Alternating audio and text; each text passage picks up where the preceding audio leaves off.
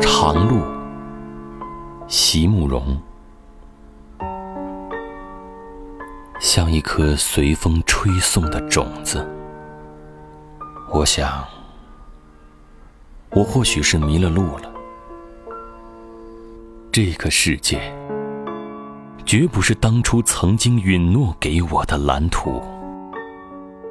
可是，已经有我的泪水洒在山径上了，已经有我暗夜里的梦想在森林中生长。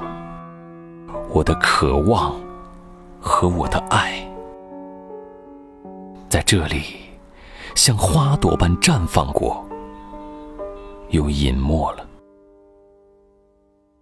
而在水边清香的阴影里，还留着我无邪的心，留着我所有的迟疑、惶恐，却无法更改的。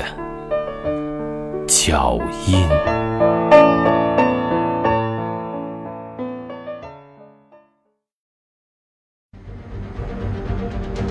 一五二三年六月，在伦敦城中，算命者和占星家预言，泰晤士河将在一五二四年二月一日猛涨，届时整座伦敦城将会被淹没，居民的房屋将会被冲毁。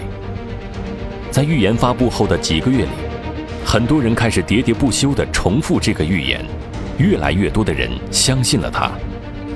民众纷纷打点行装，移居到伦敦城以外的地区，而这样的迁徙行为又加快了预言的传播速度。